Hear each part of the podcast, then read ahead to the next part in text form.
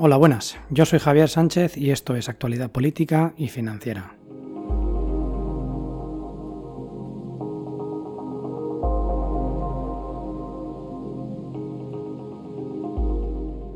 Como siempre, ya sabéis que me podéis contactar tanto en el correo que tengo habilitado, actualidadpoliticafinanciera.gmail.com o en la página de Facebook del mismo nombre que si buscáis pues la podéis encontrar perfectamente. Así que acordaros, actualidadpoliticafinanciera.gmail.com o en Facebook.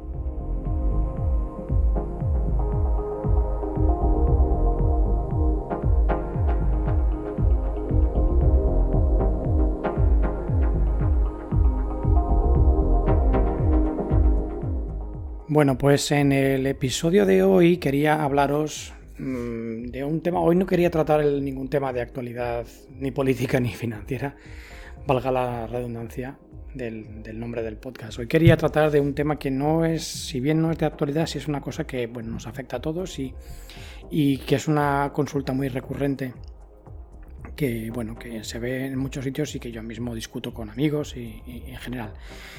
Entonces, ¿Qué hacer con mi dinero? La pregunta es que ¿qué hago con mi dinero? No es que seamos millonarios ni que nos sobre el dinero, pero que nos tenemos, los que tenemos unos ahorros, pues buscamos hacer algo con nuestro dinero pues para que ese dinero pues mejore con el tiempo, se revalorice, como lo queráis llamar. Este año 2020, como, como me imagino que si no has vivido en una cueva, pues sabrás que este año es un año que ha sido, ha sido y es muy turbulento. Los mercados han tenido muchos altibajos, los bancos están quebrando, muchas empresas cierran, el turismo cae en picado, en fin, un desastre. Esto sin duda pues genera una atmósfera de incertidumbre que no le gusta a nadie. Aparte de que cierren nuestros negocios, aunque mantengamos nuestros empleos, pues, pues bueno, la atmósfera que hay en general es de incertidumbre, ¿verdad? La incertidumbre pues no le gusta a nadie. ¿Qué pasa con estos tiempos de incertidumbre? Pues bueno, estos tiempos de incertidumbre se convierten en terreno abonado para muchos inversores que sí saben sacar provecho de momentos de crisis como este. No obstante, y, dejando a un lado el río revuelto ganancia de pescadores, hoy, hoy os quiero hablar de algo que completamente diferente, del ahorro y de qué hacer con el ahorro. Yo no os voy a dar aquí ninguna fórmula mágica para ganar dinero de la nada, esto se lo dejo para los pitonisos, yo no soy ningún pitoniso. Sencillamente, pues bueno, os voy a hablar de los conceptos claves del ahorro, conceptos que yo mismo llevo muchos años mm, aplicando en mi vida personal. Yo soy un inversor particular desde hace muchos años con buen resultado. Y bueno, aparte de los conceptos claves del ahorro, os quiero también transmitir los principales o explicar los principales instrumentos financieros perdón, los principales instrumentos financieros de ahorro pues, que tenemos a, nuestra disposición, a la disposición de cualquiera. Lo más importante que yo os quiero transmitir de cara al futuro, o de cara a vuestro futuro ahorro e inversión, son cuatro pilares que son los que yo siempre he querido transmitir. Bueno, pues desde mi propia experiencia. Eh, la paciencia, la constancia, la diversificación y la sangre fría. Y vamos a hablar de todos ellos un poquito más adelante.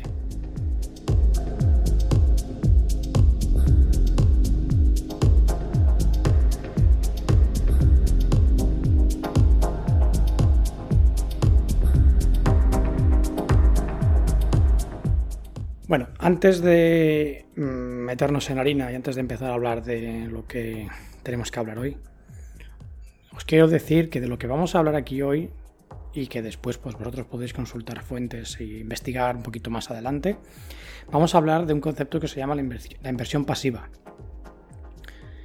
También me gustaría decir que yo no tengo ninguna afiliación personal con ningún banco, con ningún gestor de fondos, con ningún broker de ningún tipo y por lo tanto, pues bueno, yo no voy a mencionar eh, bancos ni y, si lo hago, pues no lo hago con intención de darles ninguna publicidad de, ningún tipo. Es decir, puedo hablaros de mi propia experiencia nada más. Eh, volviendo a la inversión pasiva, lo que yo no voy a tratar aquí en el episodio de hoy es de explicaros cómo comprar acciones individuales, ni de cómo ganar dinero en bolsa en el corto plazo, ya que ese no es el objetivo de, este audio. Y, y, voy a hacer un inciso al respecto de lo que acabo de decir. Tenéis que tener en cuenta una cosa. Solo las personas que tienen información privilegiada o las personas que tienen capacidad de influir en el mercado tienen capacidad de ganar dinero de forma consistente comprando y vendiendo acciones en el corto plazo. Esto es tan real como que desde que el mundo es mundo. El resto, pues bueno, son sencillamente suerte en la mayoría de los casos, mm, quizá un poquito más de suerte de lo habitual. Mm, eh, en fin, esto no le va a gustar a mucha gente, pero es la realidad. El 80% de la gente que se mete a la inversión intradía, a la inversión a corto plazo, pierde dinero. Esto es una realidad. Esto es una realidad y, hay datos que soportan esto que os estoy diciendo. Se puede utilizar análisis fundamental, se puede utilizar análisis técnico, se pueden utilizar muchas técnicas, pero al fin y al cabo una cosa es segura y en esto, aunque no tengáis ningún conocimiento, estaréis de acuerdo conmigo y es que nadie puede adivinar, nadie puede adivinar el futuro. Con esto, claro, me estaréis pensando entonces, ¿para qué me vas a contar todo este rollo? Bueno, de esto vamos a hablar un poquito más adelante, del corto y del largo plazo. Pero bueno, en cualquier caso se puede predecir con certeza, con cierta certeza, lo que va a ocurrir en el largo plazo, pero obviamente nunca al 100%. Y por último, y no menos importante, y esto es una cosa también que quiero que tengáis muy presente eh, de ahora en adelante, rentabilidades pasadas no garantizan rentabilidades futuras. Pero rentabilidades pasadas sí nos dan una indicación a veces relativamente fidedigna de lo que podemos esperar, sobre todo en el largo plazo, repito, sobre todo en el largo plazo. De todo esto hablaremos un poquito más adelante.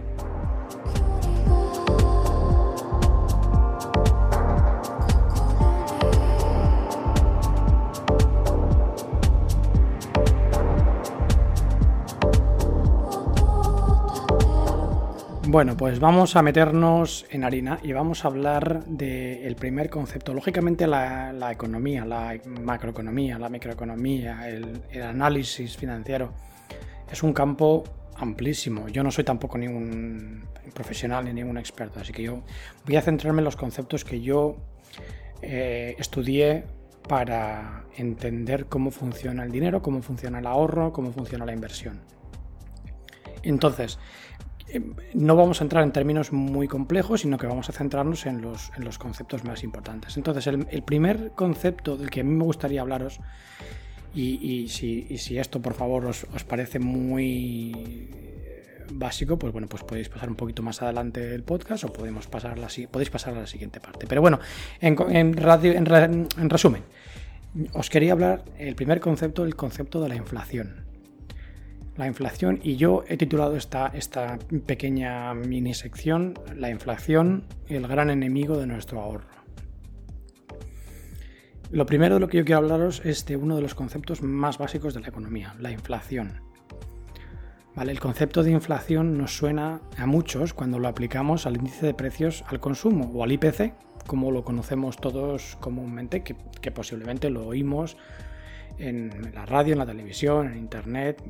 Es decir, los datos en España, y ahora me estoy refiriendo a España para que nos entendamos, en España los datos del IPC son publicados por el Instituto Nacional de Estadística, el INE, de forma regular y sencillamente es un cálculo de forma ponderada del precio de la cesta de la compra con respecto a periodos anteriores.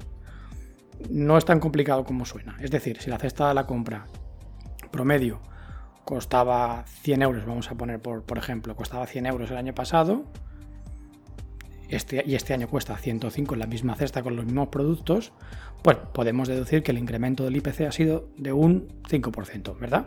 Bueno, pues eso es inflación. Esto es el concepto de inflación. La inflación, por tanto, es el, el incremento constante de los precios de bienes y servicios o lo que es lo mismo la cantidad de unidades de un determinado producto o servicio que podemos adquirir con una unidad monetaria. Hasta aquí lo hemos entendido, ¿verdad? Es decir, si la cesta de la compra ha subido, es decir, tenemos inflación, inflación positiva, inflación, entonces quiere decir, esto es un concepto que es ambivalente, entonces quiere decir que con la misma cantidad de dinero puedo comprar menos cosas. Hasta aquí bien, ¿verdad? Porque los 100 euros compraba X productos, pero este año con esos dineros no compro esos productos, compro un 5% menos, ¿verdad? La inflación, aunque yo llamo a esto como que es el gran enemigo de nuestro ahorro, pero la inflación es un proceso natural, es un proceso completamente natural de los ciclos económicos y las economías tienden siempre a crecer. Es un proceso normal y natural. En un mundo ideal, los salarios deberían subir a la par que la inflación. Es decir, si la inflación crece un 5%, mi salario debería subir ese, ese 5% para que nunca perdamos lo que llamamos poder adquisitivo. Los precios suben, mi salario también. El precio de la cesta de la compra sube, pero mi salario, mi salario también, con lo cual mi poder adquisitivo, pues eh, no, no pierdo ningún poder adquisitivo. La disparidad que estamos teniendo ahora de que salarios se estancan o salarios bajan pero los precios suben, pues eh, es una situación que es cuanto menos poco ideal. Ahora bien, vamos a aplicar esto de la inflación a términos más financieros. Pongamos que tenemos 10.000 euros en una cuenta corriente del banco, en nuestra cuenta corriente del banco o debajo del colchón o en el calcetín, ¿no? Como dicen muchos en bancolchón. tenemos 10.000 euros parados en nuestra cuenta que son nuestros ahorros y los tenemos ahí. Este dinero, pues bueno, como digo, está en una cuenta corriente, normal y, corriente, valga la redundancia, no está invertido ni está remunerado de ningún modo, ¿vale? Y volvemos al mismo ejemplo. Vamos a decir, por ejemplo, que tenemos un ritmo constante de inflación de un 5% anual, es decir, nuestro incremento de los bienes y servicios medio media ponderada pues es de un 5% anual. El primer año nuestro dinero seguirá siendo el mismo, 100.000 euros. Pero al año siguiente, ¿qué ha ocurrido? El precio de las cosas se ha incrementado. Podemos adquirir menos. Por lo que se puede decir que de forma efectiva hemos perdido un 5% de poder adquisitivo con ese dinero. Nuestro dinero es el mismo, nuestro dinero no decrece. Lo que decrece es la capacidad de adquirir bienes y servicios con ese dinero que tenemos ahí. Ahora imagínate o imaginaos que guardamos esos 10.000 euros en el calcetín o en un colchón o en nuestra cuenta corriente durante cuatro años y no los tocamos. ¿Qué creéis que valdrán esos 10.000 euros dentro de 40 años? Bueno, pues seguirán valiendo 10.000 euros, pero las cosas que seremos, los bienes o servicios que seremos capaces de adquirir con esos 10.000 euros será muy poco. Eh, no es descabellado pensar que a lo mejor el salario medio dentro de 40, de 40 años es de 10.000 euros, con lo cual lo que hoy es una cantidad muy razonable, dentro de 40 años posiblemente sea nada. Me vais siguiendo, ¿verdad? ¿Estáis, ¿Entendéis por qué la inflación, la inflación, perdón, no inflación, es con una C, por qué la inflación es un enemigo de nuestro ahorro? Es un enemigo del ahorro porque sencillamente lo que comúnmente decimos, la inflación se come el ahorro. Por tanto, nuestro objetivo, y de lo que yo os quiero hablar aquí, nuestro objetivo a largo plazo con nuestro ahorro es siempre invertirlo. Y más adelante hablaremos de cómo y en qué. Pero bueno, nuestro, nuestro plan a, a largo plazo siempre es invertir el dinero para al menos batir a la inflación. Ese es nuestro objetivo, al menos que nuestro dinero crezca en un ritmo igual o mayor al de la inflación. Es decir, que nuestro dinero crezca tanto más que la inflación para simplemente nunca perder, poder adquisitivo y que mm, mis 10.000 euros de hoy sean equivalentes al poder adquisitivo de 10.000 euros en 40 años o más.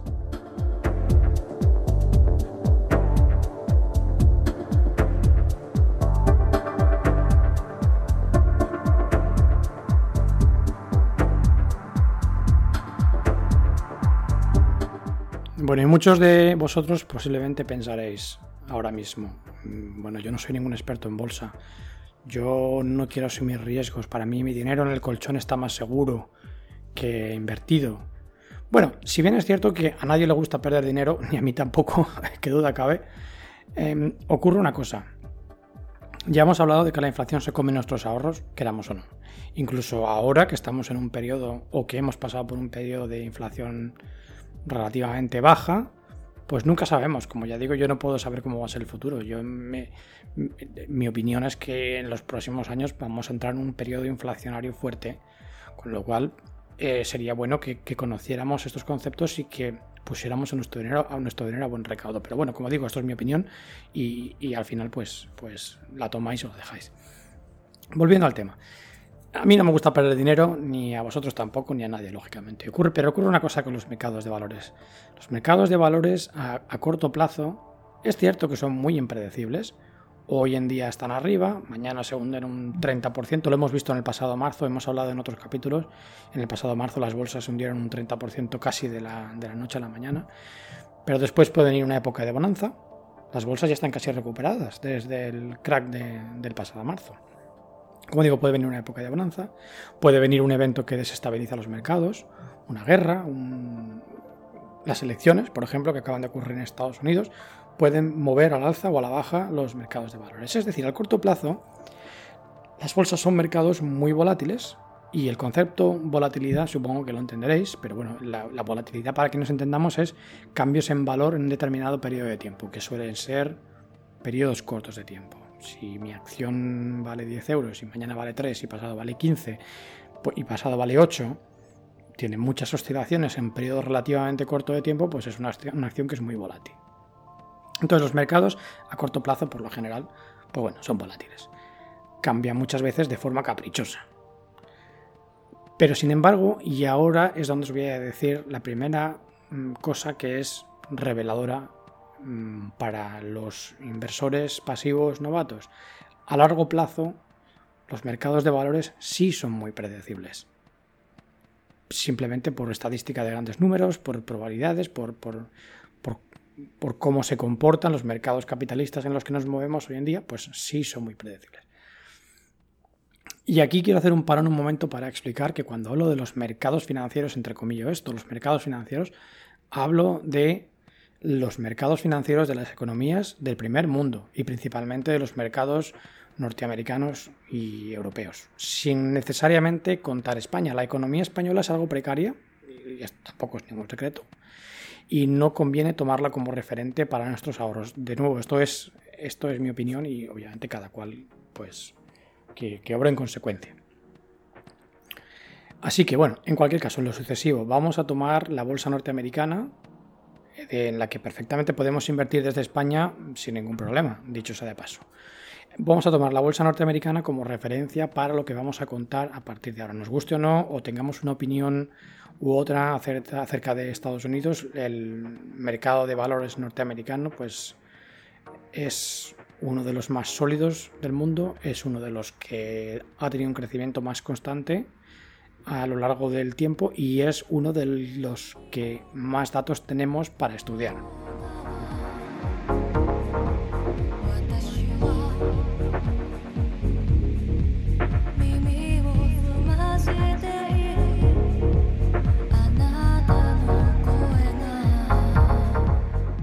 Entonces, una vez que asumimos que queremos tomar el camino de una estrategia de ahorro e inversión a largo plazo, ¿qué debemos hacer?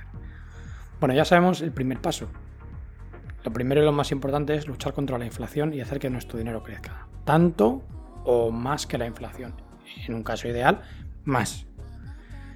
Si, bueno, si revisamos los archivos históricos del Dow Jones, algunos conoceréis el Dow Jones. El Dow Jones eh, voy a hacer un inciso, el Dow Jones es uno de los índices industriales más antiguos de los que hay registros en Estados Unidos. Es decir, el Dow Jones es un índice que aglutina una serie de empresas del ámbito industrial norteamericano.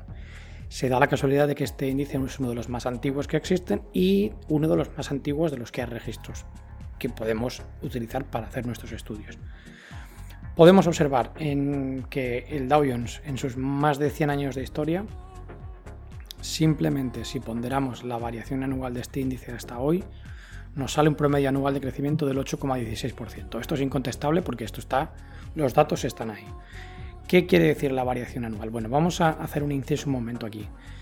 Vamos a, hacer un, vamos a hacer un inciso comparándolo, por ejemplo, con el precio de una vivienda. Si yo compro una vivienda hoy que cuesta 100.000 euros y el año que viene la vendo o la liquido por 105.000 euros, pues hemos tenido una variación interanual del precio de este activo del 5%.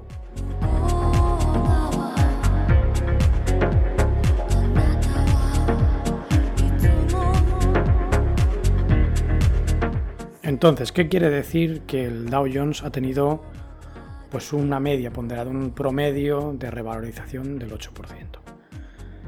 ¿Quiere decir esto que cada año el Dow Jones, los mercados o las empresas que aglutinan el índice Dow Jones Industrial han subido un 8%, no ni muchísimo menos, para nada, ni muchísimo menos.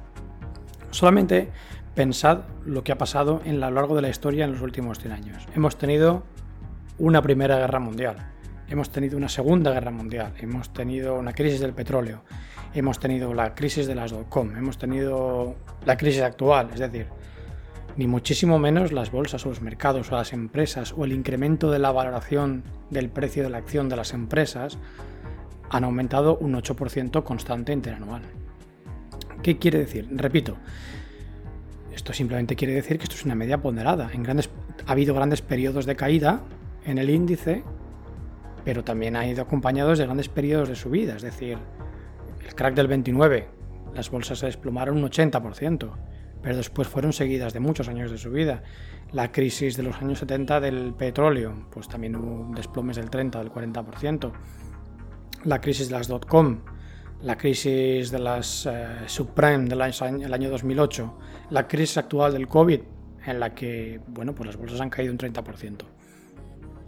El mercado ha sufrido caídas muy grandes, pero también ha sufrido, ha sufrido, ha pasado por periodos de recuperación muy pronunciada, la famosa recuperación en V que tanto se ha cacareado en estos días. Ha habido recuperaciones en V. Entonces, si ponderamos todos esos altibajos, todas esas caídas, todas esas subidas, nos sale una media en positivo del 8,16%. Es decir, que de promedio, en el largo plazo, la bolsa, o digamos el índice, se ha revalorizado un 8%. ¿Qué quiero decir? Bueno, pues los mercados financieros, con esto lo que quiero decir es volver a lo que os comentaba antes. Los mercados financieros a largo plazo son predecibles y siempre crecen.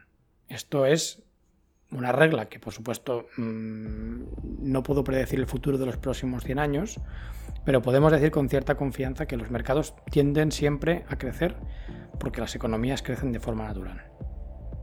Y ahí es donde debemos volcar nuestra estrategia a largo plazo. Debemos, debemos ponernos las miras en un horizonte a largo plazo. Pero antes de hablar de, largo plazo, y repito, largo plazo, siempre estamos hablando de horizontes mayores de 10 años. Antes de hablar del largo plazo, me gustaría hablaros de otro concepto, el siguiente concepto, ya hemos hablado de la inflación, Ahora quiero hablaros del siguiente concepto que es el concepto del interés, el interés simple y sobre todo el más importante, el interés compuesto.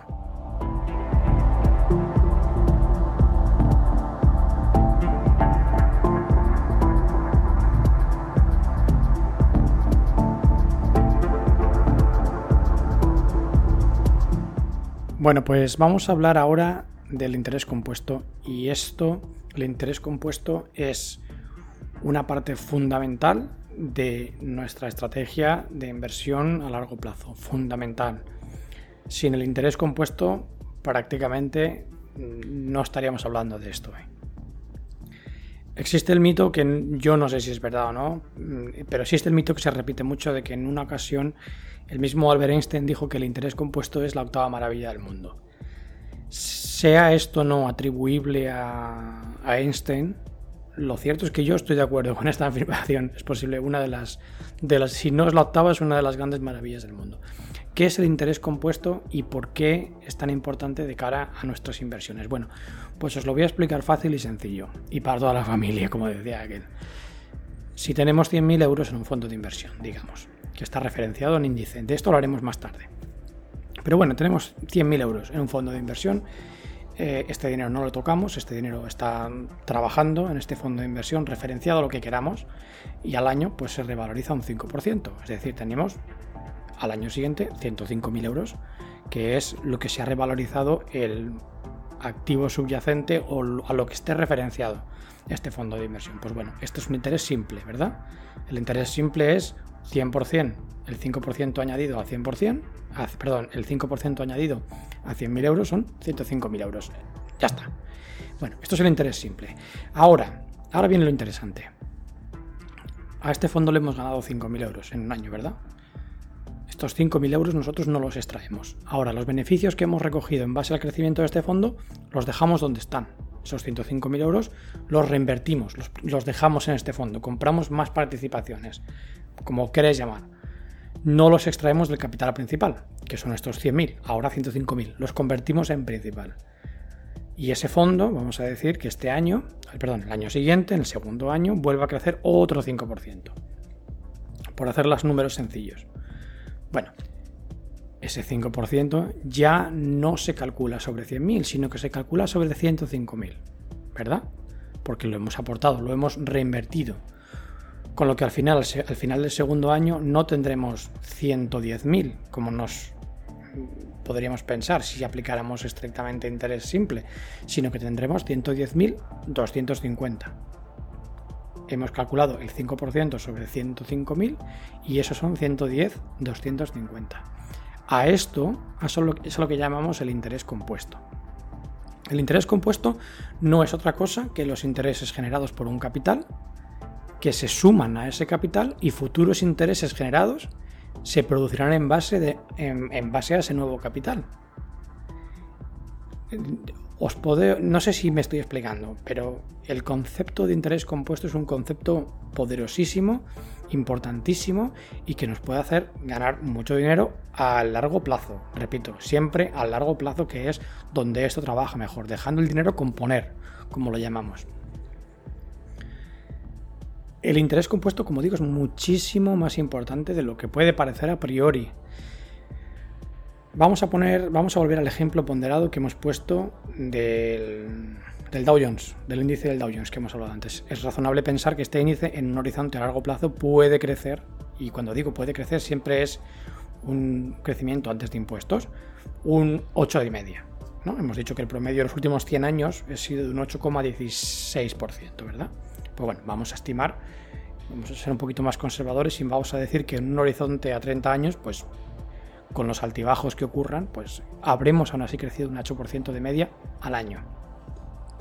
Es decir, ahora tenemos estos 100.000 euros en nuestro fondo y este fondo está totalmente referenciado a este índice, al Dow Jones no aportamos nada a este fondo ni detraemos nada durante tres años. Simplemente dejamos ese dinero ahí y dejamos que nuestros intereses se reinviertan. Lo que ganemos se reinvierta. Si un año perdemos, pues se queda como está. Si un año ganamos, se reinvierte. Es decir, acumulamos. Un cálculo simple. Haciendo un cálculo simple, en 30 años, solamente aplicando interés compuesto de este 8%, en 30 años tendremos 930.000 euros. Esto no es magia ni es... Eh, esto son simples matemáticas y esto es el poder del interés compuesto. Esto es pura matemática y datos históricos aplicados a un horizonte temporal largo, que es lo que yo quiero remarcar. Esto es horizonte temporal largo. Esto no quiere decir que nuestro dinero vaya a crecer siempre al 8%, ni muchísimo menos. Habrá años en los que crezca más y habrá años en los que crezca menos. Esto es un hecho. Podéis revisar los índices históricos, perdón, los, los, las cifras históricas del Dow Jones y algunos años pues da miedo. Algunos años caen un 50%, otros años sube un 30%, al día siguiente vuelve a caer un 20%. Es decir, que no es todo un camino de rosas. Y, y, bueno, hablaremos, hablaremos de esto un poquito más adelante también. Pero volvemos al caso anterior. Habíamos dicho que no aportamos. Quiere decir que no aportamos ni extraemos nada del capital principal. Es decir, no le vamos añadiendo nada durante los años. Pero ahora vamos a decir que aportamos a ese fondo 100, 100 euros mensuales durante los próximos 30 años. Es decir, durante los 30 próximos años de nuestra vida, aparte de estos 100.000 euros que hemos puesto ahí de la herencia de nuestra tía abuela, vamos a decir, le vamos a poner 100 euritos de nuestro sueldo todos los meses. Vamos a ser constantes. Em, entonces, vamos a decir que son 1.200 euros anuales, o sea, 100 mensuales. 1.200 anuales que le aportamos a ese fondo. Bueno, pues solo con esos 100 euros mensuales que aportamos, en el año 30, aplicando la misma fórmula, pero esta vez añadiendo un poquito más, hemos generado 1.050.000 euros. Aquí entra en juego otro factor que no hemos hablado, pero hablaremos un poquito más adelante, que es el, bueno, promediar las entradas en, en un activo, en un fondo, en una acción, o lo que llaman en inglés el dollar cost averaging, que es promedio del coste por dólar, se podría decir, pero hablaremos un poquito más tarde cuando entremos en un poco más en detalle, en detalle de cómo funcionan pues bueno, los, instrumentos financieros. ¿Os acordáis de los cuatro pilares que dije al principio del, del podcast, verdad?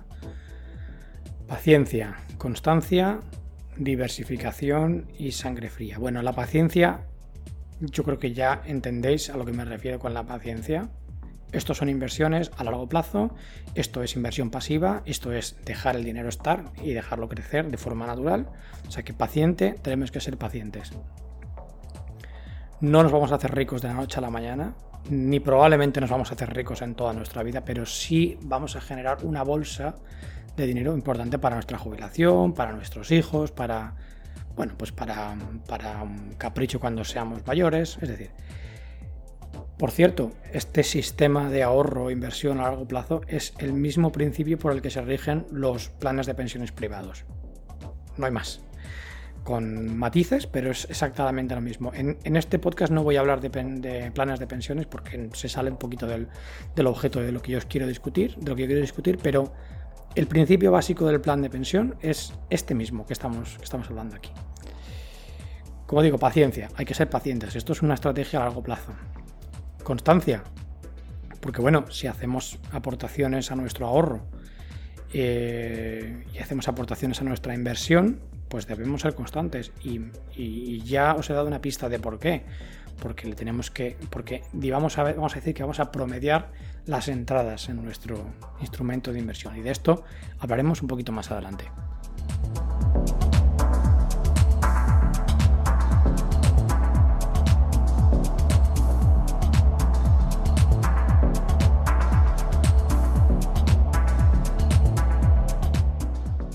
Bueno, voy a hablaros ahora también de las otras dos, los otros dos grandes pilares, la diversificación y la sangre fría. Creo que la diversificación está, está bastante clara. Habéis oído alguna vez la expresión seguramente de no pongas todos los huevos en la misma cesta, porque si pones todos los huevos en la misma cesta y la cesta se cae, rompes todos los huevos, ¿verdad? Bueno, pues esto es un concepto que se aplica y que tiene pleno vigor en nuestra estrategia y en general en la, en cualquier tipo de inversión. Esto se aplica. Nunca es una buena idea tener todo nuestro dinero en un banco o en un solo activo o todos nuestros ahorros en una casa o lo que queráis o en una acción. Nunca es una buena idea. ¿Por qué? Porque si la casa se derrumba, hay un terremoto, pues he perdido todo mi dinero. Si la empresa en la que tengo puesto todo mi dinero se va a pique, he perdido todo mi dinero. Entonces, esto es un consejo muy importante que os voy a dar y eh, aunque a, mucho, a muchos os suene obvio, a otros pues no lo es, no tanto. El, consejo más importante que os voy a dar es que diversificáis, diversifiquéis. Hagáis lo que hagáis, sigáis la estrategia que sigáis, que diversifiquéis siempre. ¿Por qué es importante diversificar? Sencillamente porque si algo va mal con nuestra inversión, siempre tenemos un plan B es preferible en vez de comprar una casa grande, si queréis invertir en eh, negocio inmobiliario, es preferible en vez de comprar una... Hablo de inversiones, no hablo, de, una casa para vivir. Es preferible pues que en vez de comprar una casa grande compréis dos pequeñas. Porque si bien es cierto que yo no soy muy, muy partidario de la inversión inmobiliaria, pero si bien es cierto que, que una casa, dos casas os van a dar el doble de problemas que una, si tenéis un impago, y solo tenéis una casa, perderéis vuestra fuente de ingresos. Pero teniendo dos casas, perdéis un impago, tenéis otro. Aunque sea la mitad. Pero bueno, vamos a dejar el tema de la inversión inmobiliaria, que tampoco es el objetivo ni es algo de lo que yo os quiero hablar aquí. Tenemos instrumentos financieros. Hoy en día tenemos instrumentos financieros que nos permiten diversificar una barbaridad de manera fácil y con un coste relativamente bajo. De estos instrumentos hablaremos también un poquito más adelante de los fondos de inversión, de los ETFs, etcétera, todo este tipo de, este tipo de, instrumentos. Y por último, la sangre fría, luego la cabeza fría o mente fría, como lo queráis llamar. Eh, en nuestra estrategia a largo plazo, a lo largo de los años van a pasar muchas cosas. Esto está claro que de aquí a 30 años estoy seguro de que todos estaréis de acuerdo conmigo en que eh, el mundo es un, es un lugar en el que ocurren cosas y de aquí a 30 años pues muchas cosas ocurrirán. Otra pandemia, mm, una guerra, eh, elecciones, es decir, esto supondrá que nuestro capital muchos años caerá y perderemos dinero. Nota, a ver, quiero dejar una nota clara aquí. No perdemos dinero a no ser que liquidemos nuestra inversión. Mientras estemos invertidos no estamos perdiendo dinero. Estamos perdiendo digamos, el valor de nuestro activo ha bajado, pero no hemos perdido dinero hasta que no realicemos ese dinero o ese activo. Bueno, dicho esto, otros años pues creceremos mucho porque habrá épocas de mucha bonanza.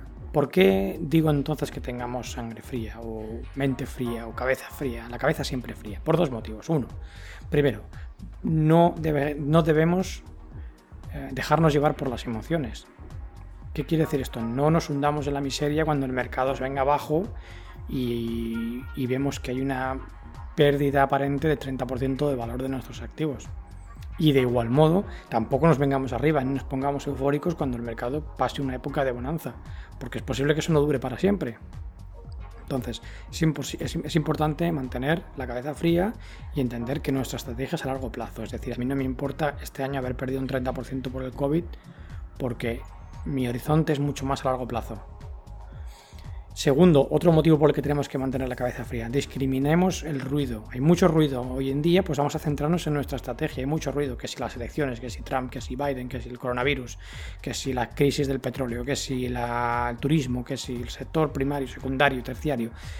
Hay mucho, recibimos ahora mismo muchísima información, muchísima información que puede, pues lógicamente, afectarnos a la forma en la que invertimos. Todo eso, de cara a nuestra estrategia, es ruido de aquí a 30 años es irrelevante quién gane las elecciones en Estados Unidos de cara al mercado financiero.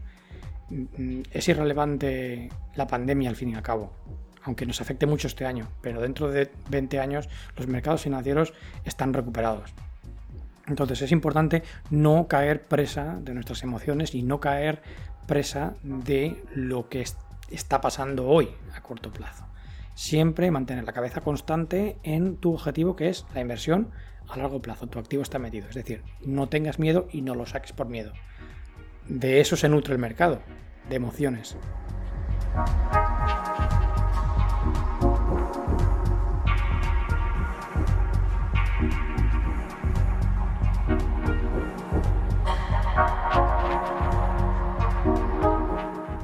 Bueno, y hasta aquí el episodio de hoy. No quería hacerlo demasiado largo porque prefería, prefiero dividirlo en dos partes, o tres, deberemos saber el contenido que saco para el siguiente capítulo. Pero bueno, por lo menos hemos sentado las bases de los conceptos más básicos para lo que yo os quería hablar. Dicho esto, pues eh, muchísimas gracias para los que a los que habéis llegado hasta aquí, muchísimas gracias a los que habéis escuchado los anteriores episodios, os estoy muy agradecido. Somos una pequeñita base de, gente que me, habéis estado siguiendo los primeros capítulos. Me da igual tener un oyente o tener un millón, porque al final esto lo hago por mi propio em, beneficio mío, para mi propio orgullo mío personal, con lo cual no tengo ningún tipo de, de nada quiero decir. Solo lo, que, único que quiero es hablar un poquito con vosotros, contaros mis experiencias, mis opiniones y en este caso, pues bueno, aportar un poquito de mi pequeño conocimiento para, bueno, pues para si puedo haceros la vida un poco mejor o, ayudaros un poco, pues ya con eso, con que ayude a uno, bienvenido sea. Así que nada, muchas gracias una vez más por, por escucharme. Ya sabéis que si necesitáis, tenéis alguna consulta, alguna duda o queréis que amplíe algún tema, pues pues me escribís al correo que es actualidad política financiera todo junto arroba gmail.com o en la página de Facebook que ya tiene como unos ciento y algo de seguidores, no está mal. y bueno, si buscáis en Facebook, pues ahí mismo os sale y me podéis contactar a través de la página. Y en cualquier caso, nos vemos en el siguiente episodio en el que hablaremos un poquito más a fondo de los instrumentos eh, de inversión financiera, en este caso para esta estrategia de inversión pasiva. Y bueno, pues nos escuchamos en el, en el próximo episodio. Hasta luego.